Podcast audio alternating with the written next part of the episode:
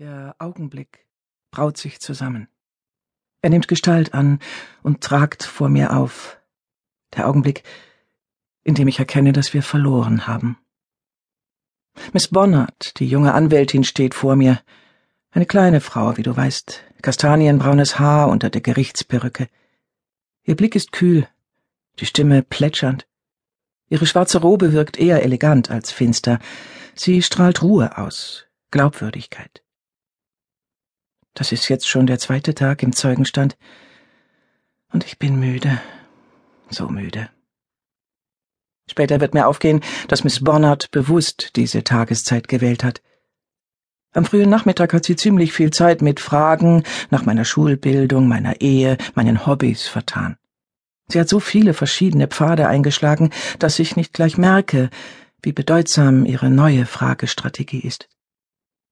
Der Augenblick baut sich langsam auf und schwillt an bis zum höchsten Punkt. Die Uhr an der Rückwand des Gerichtssaales zeigt halb vier. Die Luft ist abgestanden, alle sind müde, auch der Richter. Ich mag den Richter. Er macht sich sorgfältig Notizen und hebt höflich die Hand, wenn ihm ein Zeuge zu schnell redet. Hin und wieder putzt er sich die Nase, woran man erkennt, dass er auch nur ein Mensch ist. Zu den Anwälten ist er streng, zu den Geschworenen freundlich. Als sich eine Frau bei der Vereidigung verhaspelte, nickte er ihr lächelnd zu und sagte, Bitte lassen Sie sich ruhig Zeit, Madame.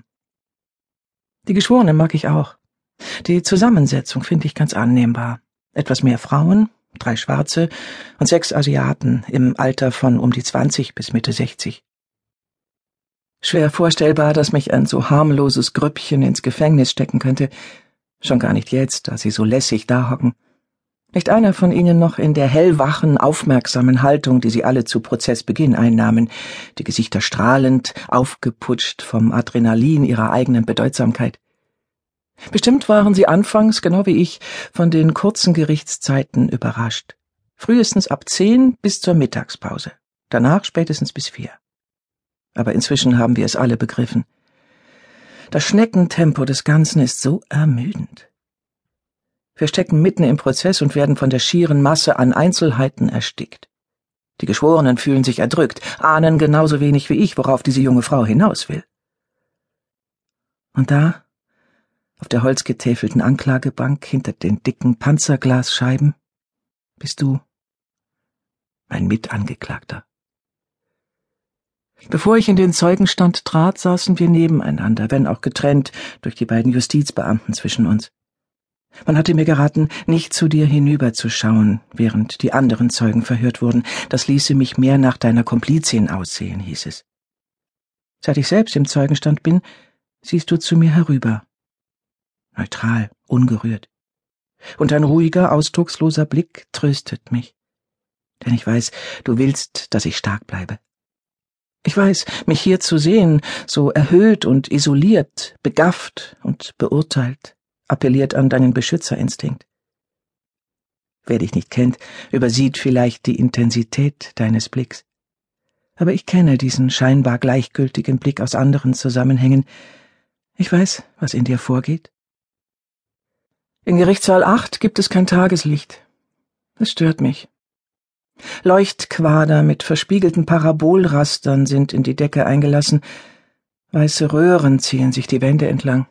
Alles ganz keimfrei, modern und nüchtern, was die Abläufe hier nur noch befremdlicher macht. Die Holztäfelung, die Klappsitze mit den grünen Stoffbezügen, nichts passt zusammen. Das lebensbedrohliche Drama, das uns hierher gebracht hat, gegen die tödliche Profanität des Verfahrens. Ich sehe mich im Saal um. Der Gerichtsschreiber sitzt mit hängenden Schultern eine Reihe weiter unten vor dem Richter. Susanna ist auf der Zuschauertribüne neben einer Schar Studenten, die vor etwa einer Stunde die Tribüne betreten haben, und einem Rentnerpärchen, das von Anfang an dabei ist, mit unserem Fall aber, soweit ich weiß, nichts zu tun hat. Nur Theaterpublikum, das sich keine Vorstellung im West End leisten kann. Selbst Susanna, die mich mit gewohnter Sorgfalt beobachtet, schielt ab und zu nach der Uhr, wartet auf den Schluss für heute. Niemand rechnet zu diesem Zeitpunkt mit irgendwelchen bahnbrechenden Erkenntnissen. Ich würde gerne mit Ihnen ein Stück weit in Ihrer beruflichen Laufbahn zurückgehen, sagt Miss Bonnert, wenn Sie so freundlich sein wollen.